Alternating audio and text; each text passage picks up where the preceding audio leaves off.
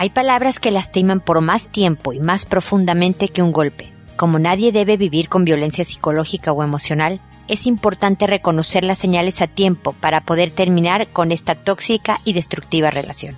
Esto es, pregúntale a Mónica.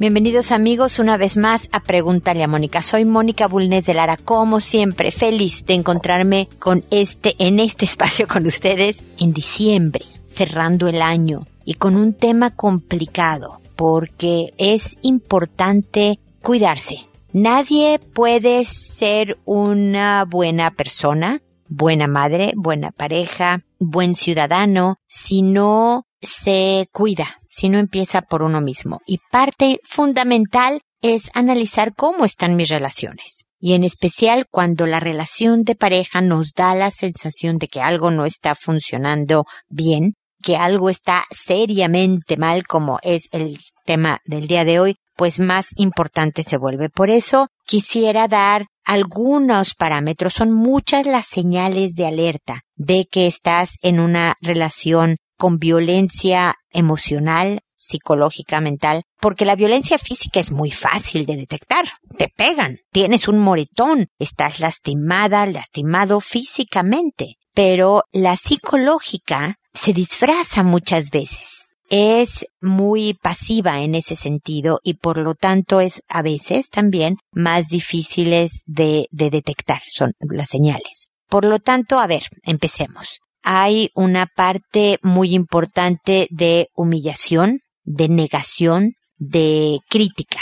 Es decir, te ofende, te dice tonta, perdedora, no sirves para nada. Hay nombres cariñosos, lo estoy poniendo entre comillas, que son bien humillantes, ¿no? Gordita, eh, tontuela, eh, incluso si tienes un problema de salud que te y dijeran eh, defectuosa, etcétera, etcétera, este tipo de nombres es agresión pasiva. ¿no? Cada vez que te dicen que tú siempre lo haces todo mal, tú nunca entiendes cuando te gritan, cuando te humillan en público, cuando usan estas bromas que no le hacen reír a nadie, cuando es sarcástico, cuando insulta tu apariencia y demás. Hay otras señales en este caso de control, y de vergüenza de hacerte sentir mal, ¿no? Las amenazas, por ejemplo, monitorear dónde estás, espiar en tus aparatos digitales, ¿no? En tus, en tus redes sociales y demás.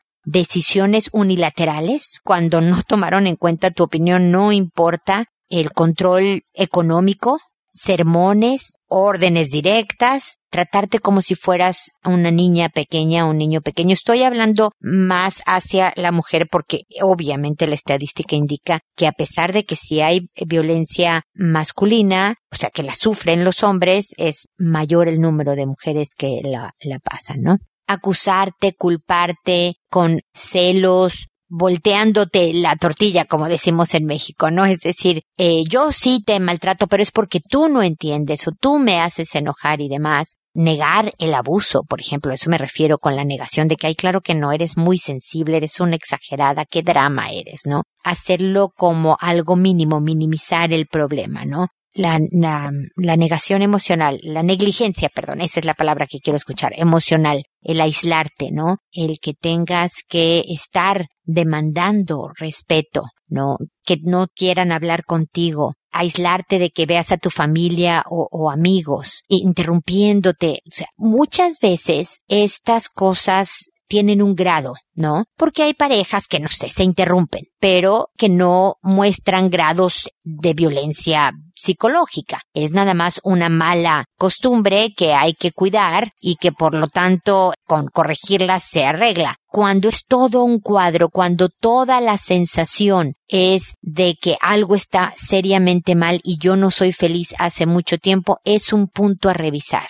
por favor piensen en las relaciones en donde existe esta sospecha y vean el grado de daño que está hecho, porque luego hay mucha codependencia, ¿no? También debe de ser mi culpa, porque efectivamente yo no tuve la sopa en la temperatura adecuada y por lo tanto me merecía que él estuviera tan enojado. Él siempre me encarga que la sopa tenga 22.3 grados, ¿no? Entonces es medio mi culpa. Obviamente estoy exagerando el punto, pero es precisamente para que quede bien claro cómo podemos llegar a excusar nosotros mismos eh, situaciones bien patológicas, bien dañinas y que muchas veces también van acompañadas de violencia física y eso, como lo saben en muchos países del mundo, pero en particular de Latinoamérica, no acaba bien. Recuerden que si me quieren hacer una consulta específica sobre este u otros temas de mi especialidad, lo hagan a través de preguntalemónica.com en el botón rojo de envíame tu pregunta. Les responderé cómo lo voy a hacer a continuación con las personas que me mandaron consultas, porque llegan desde ese botón rojo a mi correo personal y las respondo por orden de llegada a todo mundo le cambio el nombre para asegurar tu anonimato. ¿Estás seguro aquí? Nadie va a saber quién eres. Porque además es un programa internacional. Contesto por orden de llegada. Me tardo alrededor de un mes en responder porque tengo otras cosas de trabajo y vida personal, pero siempre respondo. A la persona que le respondo le envío un correo para decirle en qué episodio, el nombre del episodio y el nombre que le puse, ese alias que le puse a esta persona, cuando estén ya en la página accesibles para ser escuchados o en Spotify, puedan escuchar mi respuesta y creo que eso es todas las reglas del juego en cuanto a pregúntale a Mónica. Desde luego esto no es terapia, es una asesoría, es un comentario de una psicóloga a una persona que me hace una consulta para temas mucho más profundos, para temas que requieran de un tratamiento. Es necesario tener una terapia de algún tipo, médica, psicológica, psiquiátrica, a lo mejor el especialista es el abogado en unos casos, ¿no? Pero este programa tiene como fin el poder dar una, una asesoría pues especializada que por lo menos le indique a la persona que hizo la consulta el siguiente paso a tomar. Y bueno, y sin más preámbulo, empiezo el día de hoy con Candela, que me dice, Hola Mónica, me gusta escucharte, me ayudaste a tranquilizar mi ansiedad. Tengo dos semanas de estarme sintiendo que me falta el aire. He tenido un año difícil con enfermedades de mis perritas que me generaron una inmensa tristeza que hasta me dolía el corazón de tanto llorar. Después mi mami recayó en su depresión hasta el punto que pensaba que se iba a morir y eso me hizo sentirme súper de bajón de ánimo. Después tuve problemas en el trabajo con una compañera, amiga, que comenzó a salir con mi ex, y fue difícil aceptarlo. Hasta arruinamos nuestro entorno laboral. Pero en estos días que todo era difícil nunca sentí esto de la ansiedad, y hoy, que ya estoy bien con ella, me siento ahogada. En la oficina tengo mucho trabajo, ya que soy la única responsable de mis tareas y me siento insuficiente cuando antes me sentía capaz. Siento que yo sola me estoy ahogando entre mis pensamientos negativos. Quiero liberarme de la ansiedad. Me dan ganas de llorar porque siento que no respiro y pienso que me dará un paro. Necesito estar bien y feliz.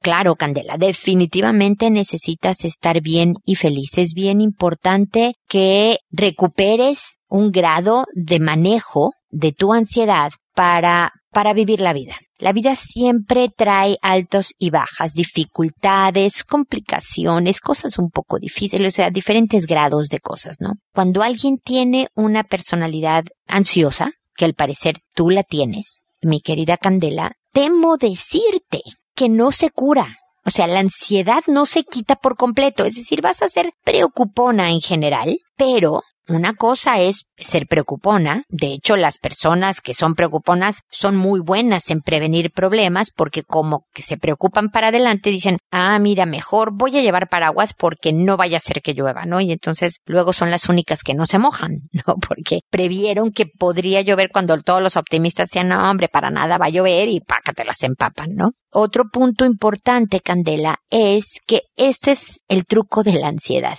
Fíjate que cuando estamos en el problema, no sé, con tus perritas enfermas, lo cual lo lamento, con tu mamá deprimida, lo cual lamento aún más, el problema que tuviste de aceptación de que tu compañera amiga anduviera con tu ex, en ese momento como que la adrenalina misma del problema nos mantiene tristes, tensas, llorando a lo mejor, pero en funciones. Y ya cuando uno está bien, cuando se está aflojando la cuestión, el cuerpo se relaja, todo el impacto de esa adrenalina, esa química en tu cuerpo, tiene un rebote, digamos. Y es cuando sientes que te ahogas y que te da taquicardia y el corazón y demás, ¿no? Entonces, no me sorprende que ahora sientas ciertos indicios de que estuviste con un mucho estrés en épocas o en días o en meses pasados. Eso pasa. Generalmente las crisis de pánico ocurren es que yo estaba dormida y me desperté sin poder respirar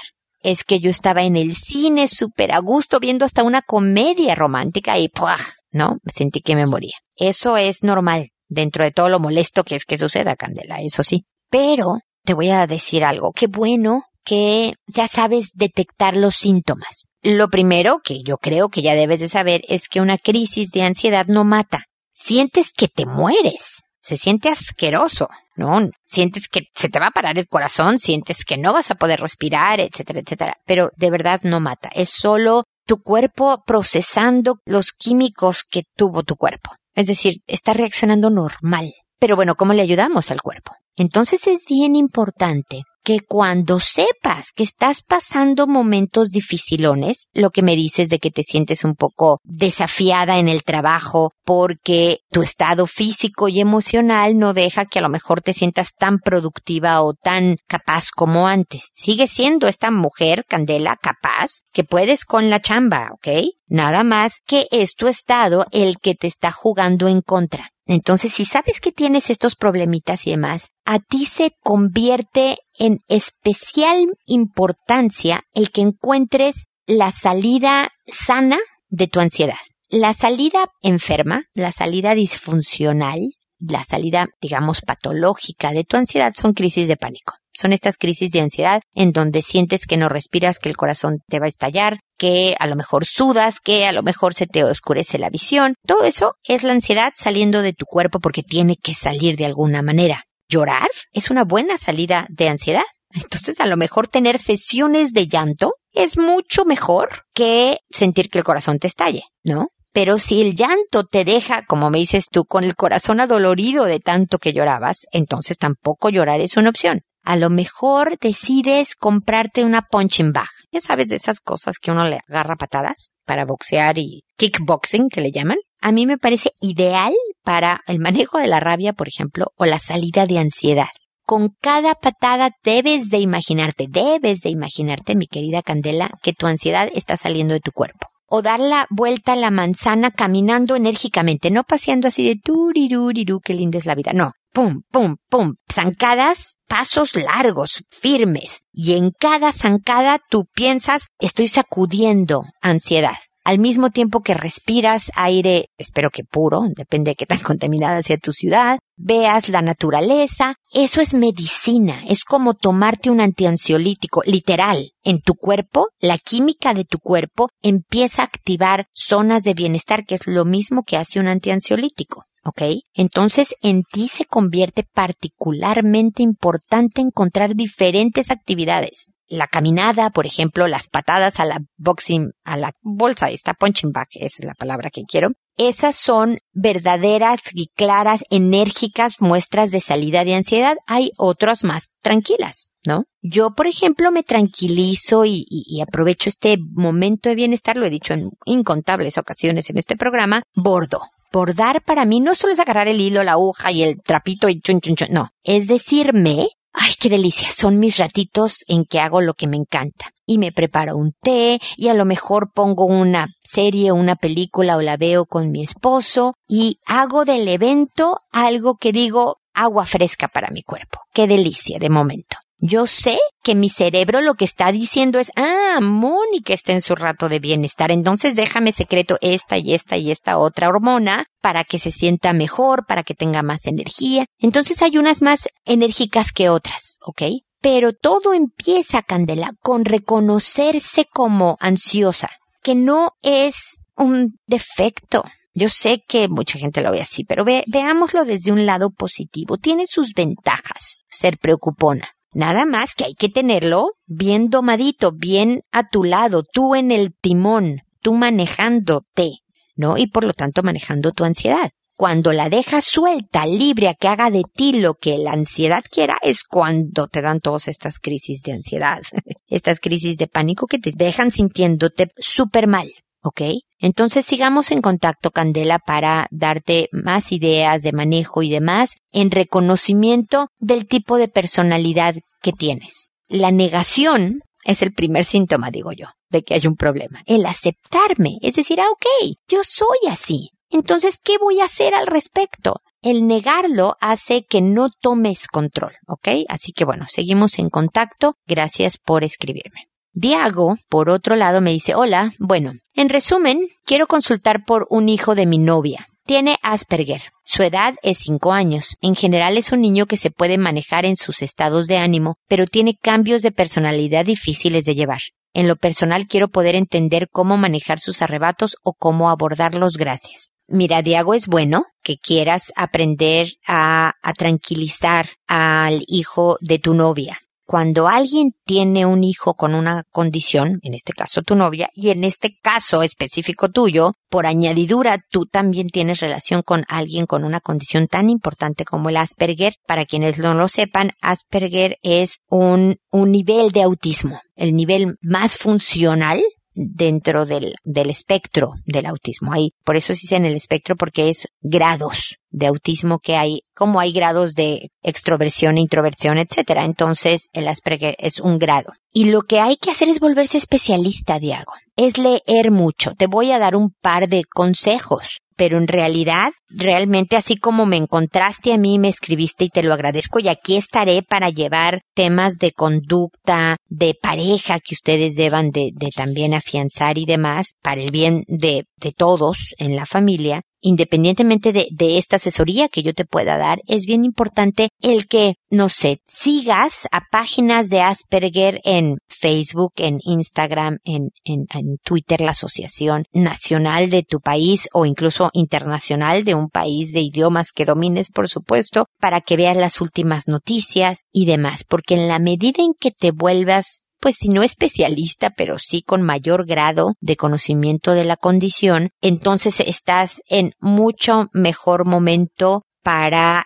ayudarle al hijo de tu novia. Por ejemplo, mi papá tiene Alzheimer y mi suegro tiene Alzheimer, imagínate. Y entonces mi marido compró un libro para los cuidadores de las personas con Alzheimer. Ni siquiera era sobre el Alzheimer en sí mismo, pero por supuesto había mucha explicación de esta enfermedad, pero sobre todo de qué debíamos hacer nosotros, los cuidadores de personas que sufrieran esta enfermedad. Ha sido muy útil obviamente haber leído ese simple libro. Desde luego, cuanto artículo llega a mis manos y el año pasado en mi posgrado sobre neuropsicología y neuropsiquiatría tocamos el tema del, Alzheimer. Entonces, más atención ponía yo en esas clases, ya sabes, porque es algo que me toca y que necesito entender y saber para yo saber cómo comportarme mejor. Entonces, mi primer consejo es ese sigue a, tampoco te atiborres de información, pero sigue a varias páginas, a varias asociaciones que sean serias, por supuesto, que manejen temas de, de Asperger en particular, no de autismo, puede ser también en general alguna que otra de autismo, pero de Asperger en específico. Y por el otro lado, desde luego que aquí influye también el tema de la personalidad misma del pequeño de cinco años. Porque independientemente de que va a pasar las diferentes etapas de desarrollo que tendrá de acuerdo a su edad, la personalidad, como con todos los niños, influye en lo que lo tranquiliza o no. Hay unos casos en donde no cruzar palabra a los niños de Asperger les gusta mucho cuando están sobreexcitados porque cuando me dices manejar sus estados de ánimo, por ejemplo, la frustración es un problema muy importante para ellos y hacen pues un verdadero escándalo cuando tiene esos cambios de personalidad. Entonces hay veces que a lo mejor alejarlo de un grupo de personas si estás en público y luego dejarlo ahí y tú calmadamente pasarle cosas que lo tranquilicen recuerdo los papás de, de un paciente, no, mis pacientes eran los papás que tenían un hijo Asperger que ellos le pasaban piezas de Lego, ¿no? Del jueguito este de armar. Entonces, cuando el niño estaba en una explosión de frustración, sin verlo, sin contacto visual y sin contacto verbal, como una pataleta que se trata con cualquier niño que está haciendo una pataleta, siempre sugiero el no contacto verbal y el no contacto, le pasaban eh, fichas de Lego. A veces él las aventaba, a veces se ponía a armarlas, pero poco a poco veían que el pasarle las fichas de Lego lo tranquilizaba. Pero en otro caso había otros papás que abrazarlo con fuerza, que no pudiera él escapar porque era un niñito pequeño, lo tranquilizaba. En otros casos esto es totalmente contraproducente, me explico, Diago. Entonces es ir conociendo a este pequeño en particular y encontrar diferentes métodos de lo que funciona. Sobre todo es eso, es ver cómo me vuelvo mucho mayor conocedor del tema y ensayo y error. Pruebo lo que sugiere el libro, ah, esto no me funcionó, ah, esto sí, pero con esta variación, etcétera, etcétera. ¿Me explico? De todas maneras, espero que estemos en contacto porque las demandas de un hijo con una condición así para los papás son muy grandes y el que ustedes puedan conservar la calma le hará bien al niño, pero sobre todo le hará bien a ustedes también como personas y parejas que necesitan hacerlo, cuidarse por el bien del niño, como digo, y de toda la familia. Espero que sigamos en contacto. Eduviges es ahora la que me dice buenos días. Antes que nada, agradecer todo el esfuerzo y dedicación que realiza para mantenernos informados de temas tan relevantes en nuestras vidas. Muchas gracias, Eduviges. La cuestión que quería plantearle es que mi sobrino de 13 años y mi hija de 8 han estado supuestamente jugando a mostrarse los órganos genitales. Ambos confiesan que él le dice vamos a enseñarlos y también que le dé un beso y le acerque el culito, aunque finalmente no lo han hecho y se han hecho fotos con la tablet.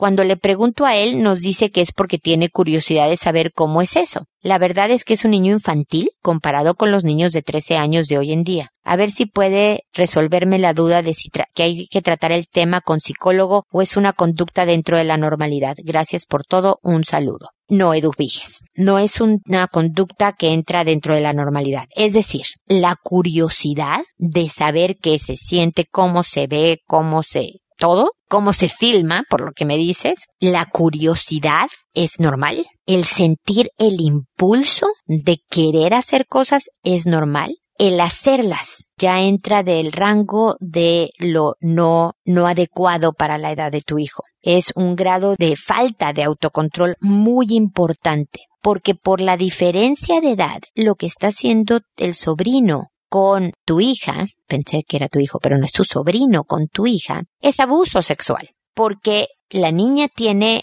8, 9, 10, 11, 12, 13, 5 años menos que tu sobrino. El libro de texto dice que ella es abuso con 4 años de diferencia. Bueno, aquí van 5. ¿Ok? Y por lo tanto es más manejable, mucho más manipulable. Entonces enseñémonos, él, él viene con todas las ideas y ella lo sigue. A tu hija hay que reforzar mucho su carácter para que sea capaz de, de decir no, de denunciar siempre. Yo no sé cómo se enteraron ustedes, si la niña avisó, lo cual hay que reforzar como muy positivo, o si los descubrieron y entonces confesaron todos, lo cual la confesión habla bien del sobrino, pero eso no le quita que está cometiendo un delito, que si tuviera 18 sería de cárcel, porque es pedofilia porque obviamente estaría abusando de una niña cinco años menor con el 18, me explico. Entonces, es, es, es abuso sexual, perdón, no pedofilia. Discúlpame, es una cosa completamente distinta. Pero es delito. Entonces, le pueden decir los papás de este niño, ustedes, uno, como papás de tu hija, es importantísimo hablar con tu sobrino y decirle, yo vuelvo a sospechar que tú estás haciendo algo semi indebido con mi hija y no vuelves a pisar mi casa y, y puedo llegar a hacer hasta una denuncia de un menor abusando de alguien más menor. Así que ya no más, ya no más. ¿Tienes curiosidad? Busca un libro. Pregúntale a tu papá. Averigua de otra manera. Que ataques es un ataque a una niña de 8 o a cualquier otra niña o niño por el que puedes tener una diferencia física, psicológica y demás, es algo muy serio y por lo tanto no debes actuar sobre la curiosidad.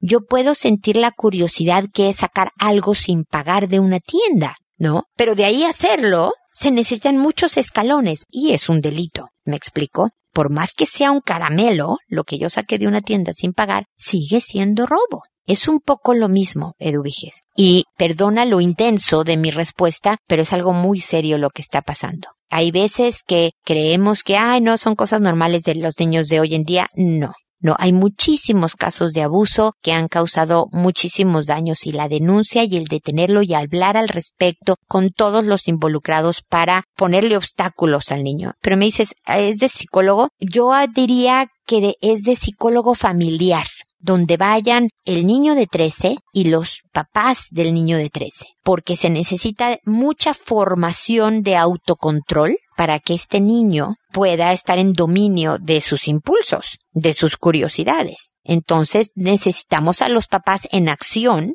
haciendo cosas para formar el carácter de este joven para que al final de la adolescencia esté listo para salir al mundo. ¿Ok? Entonces, espero haber respondido tu consulta. Perdóname que si a lo mejor soné muy drástica, pero me preocupan siempre estos casos. Espero que sigamos en contacto. Fidencia me dice, hola, cuando mando a mi hija de seis años no obedece. Ya no sé qué hacer. Miente muchísimo. Gracias. Fidencia solo me escribió eso. Quiere decir que de verdad está desesperada porque cuando es nada más de, a ver, en pocas palabras, tengo ganas de agarrar la patada. este, ¿cómo hago para que esta niña obedezca o deje de mentir? Son muchos factores, Fidencia. Yo sé que tu consulta parece corta, pero la respuesta es larga, porque puede ser que mucho, una parte sea personalidad. Una niña un poco más, eh, pues si no confrontacional, más crítica y demás. Pero más que de personalidad, mi querida Fidencia, yo analizaría por completo tu estrategia educativa o la estrategia educativa tuya y la de su papá. No sé, ¿no? No sé cuánta gente está involucrada en la formación de esta pequeña, pero yo he visto que este tipo de conductas de no obedecer y de mentir suele ocurrir cuando la estrategia educativa no es la mejor. Porque, por ejemplo, cuando somos muy duros con los hijos, cuando nuestra reacción a cosas que han hecho es muy fuerte, los niños aprenden a mentir. Porque es de horror pensar lo que me va a hacer mi mamá si digo la verdad. Entonces miento. ¿Hiciste la tarea?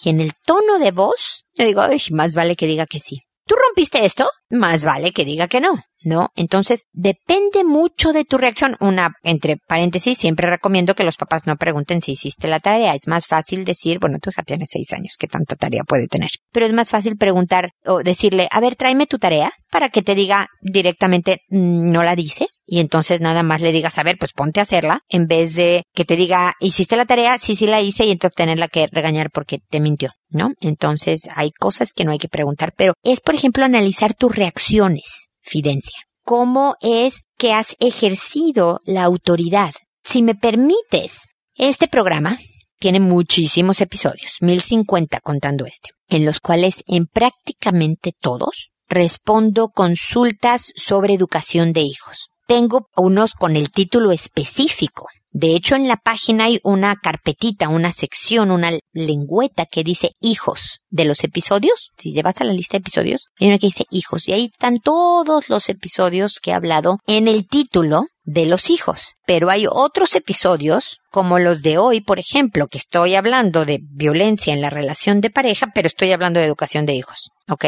Entonces, mi recomendación sería que escucharas primero los de los hijos. Por ejemplo, hay uno que se llama Tú mandas. Hijo tú mandas, creo que se llama, que te pueden ser útiles para que empieces a formarte en educación de hijos para que te vuelvas un especialista en una estrategia educativa que créeme, a mí me funcionó como mamá y le ha funcionado a muchísimos papás que he asesorado en más de 30 años de carrera profesional. Porque ya mis hijos no tienen 6 años. Mi hijo mayor en un mes cumple 28, imagínate nada más. Entonces, pero te puedo decir que esta estrategia educativa que es la que yo propongo, por ejemplo, en mis libros que he escrito sobre diferentes temas de los hijos, en este podcast, en conferencias, todo esto, de verdad da resultados y no necesitas gritar. Aunque créeme que todos hemos gritado como papás alguna vez. No necesitas pegar, no necesitas hacer muchas de las cosas que a lo mejor en tu frustración estás haciendo y que no están dando resultados. Entonces, por favor, escucha, pregúntale Mónica, poco a poco. Y pregúntame cuántas veces quieras con dudas concretas, porque para que obedezca un hijo tienen que prepararse la tierra tienen que darse las condiciones, tienen que cambiar las formas en las que yo voy a dar órdenes. Que no parezca que estoy dando órdenes, fíjate, pero que se cumplan igual y que haya momentos en donde sí des órdenes y que se tengan que cumplir. No, yo les he contado en alguna ocasión cómo a mis hijos les puedo decir en un momento dado, eh, no sé, Mariana, ven, ¿no? Y que si nada más digo Mariana, ven, y Mariana se tarda un ratito en venir era porque no me importaba tanto el que viniera. Pero si yo le digo, Mariana, ven, ahora, no sé cómo fue que yo desde primeros infancia de mis hijos los fui enseñando que el ahora, en este tono, era así de más vale que vengas ahorita. Es el, el, lo que tú hablas de mandar al hijo y que obedezca. Esa era una forma de que no podía esperar. Eh, necesito que ordenes esto. Ahora era en ese momento pero no lo usaba siempre, Fidencia, por ejemplo, me explico. Había momentos en donde nada más es, quiero que tu escritorio quede listo para, para hoy en la noche, antes de las ocho de la noche, tiene que quedar listo, hija. Si no, estas son las consecuencias. Ella sabía cuáles eran las consecuencias, no se las tenía que enumerar cada vez de que algo no se hiciera, pero le daba todo el parámetro de la tarde, digamos, para, o para el viernes. Quiero que esto quede listo para el viernes y hoy es martes, ¿no? Pero había cosas que eran de ahora. Entonces, Fidencia, espero que estemos en contacto y que me sigas escribiendo y que escuches los programas para que de verdad domines el tema de educar a tu hija y la relación se vuelva un agrado. Educar a tu hija se vuelva con sus ratos complicados, pero que sean ratitos cortos y esporádicos y que la mayor parte del tiempo sea de verdad hasta divertido, te pudiera decir, ¿ok? Espero que sigamos en contacto. Grisela, por otro lado, me dice, mi querida Mónica, quiero agradecerte infinitamente tus consejos y el que hagas este programa para apoyarnos a quienes no tenemos los medios para tener un psicólogo personal. De verdad eres una bendición en mi vida y principalmente en esta etapa de mi vida, donde tengo 46 años ya y mi vida dio un cambio creo que positivo para mí. Mi consulta esta vez es si tú puedes darme tu opinión acerca de mi cambio de actitud con casi toda la gente que me rodea especialmente con la única hermana que vive en la misma ciudad que yo. Emigramos a este país primero yo y después empecé a traer a mis hermanos. Yo soy la más chica de cinco hermanas y tres hermanos más que solo a uno ayudé a venir y a mis cuatro hermanas he ayudado siempre con préstamos de dinero y con cosas que necesitan acá, pero he llegado a sentirme utilizada y eso me duele mucho, especialmente con la hermana que vive muy cerca de mí. Siempre que yo compraba algo como un coche, ella inmediatamente cambiaba el de ella. Compraba algo de ropa a mis hijas y ella hacía lo mismo y así con muchas cosas. Y comenzó a hacerse como competencia así que dejé de comentarle cuando yo pensaba comprar algo y eso alivió un poco las cosas. Lo último que me hizo es que a mí me gusta ir a lugares lejanos y conocer. Le comenté que iba a ir a un concierto e inmediatamente me dijo que ella iba con nosotros, que comprara su ticket de entrada y reservara el hotel con mi tarjeta de crédito. Y al final ya no quiso ir y se negó a pagarme los cargos de cancelación de hotel y los tickets. La verdad casi no le hablo. Ella ha venido a mi casa pues nos visitó mi mamá y era inevitable los encuentros, pero ya se me fue mi mamá y yo no quiero tener ningún contacto con ella. Siento que desde la separación con mi esposo me endurecí y aunque llevo una excelente relación con mis dos hijas, ya no quiero ayudar a nadie. Me siento al de ayudar. Me siento mal, pero mucho más cómoda así. ¿Qué me puedes aconsejar? Pues es mi familia, pero solo cuando me necesitan, me buscan o me visitan. ¿Qué me puedes aconsejar? Muchísimas gracias por tu apoyo y comprensión. Gracias a ti por tus amables palabras, Grisela. Y yo creo que es un tema de dosis y manera y forma, no fondo, ¿te acuerdas? Que siempre digo esto. Dosis es que tanto puedes ver a,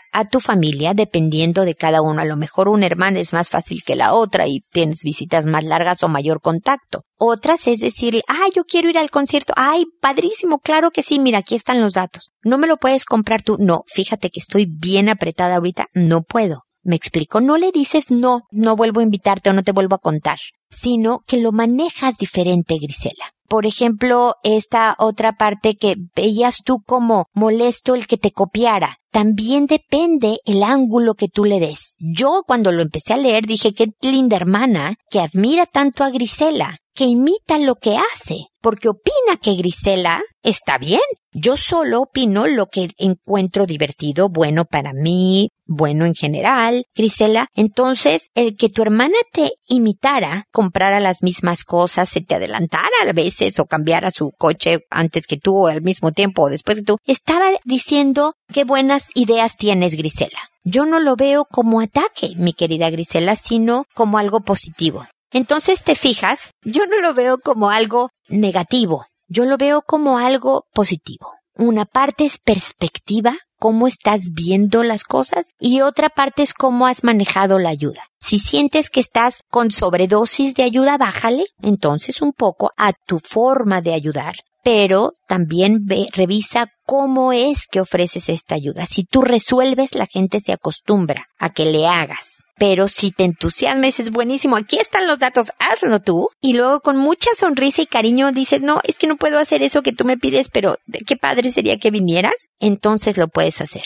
Sobre todo con hermanas que sabes que te pueden dejar colgada. Si sabes que esta es una hermana, otra hermana que va a cumplir con el y yo te pago la cancelación, entonces págale tú las cosas. Pero si no es así, es, es ser un poco más astuta si tú quieres en conocer lo bueno y lo malo de cada persona y también es perspectiva tuya. Me explicó Grisela, espero haberme explicado y si no pregúntame en un futuro episodio porque espero que sigamos en contacto. Y espero también amigos que nos volvamos a encontrar en un episodio más de Pregúntale a Mónica. Y recuerda, decide siempre ser amable.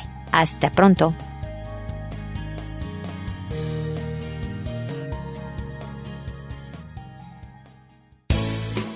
¿Problemas en tus relaciones?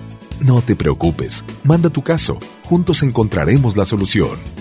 www.preguntaleamónica.com Recuerda que tu familia es lo más importante.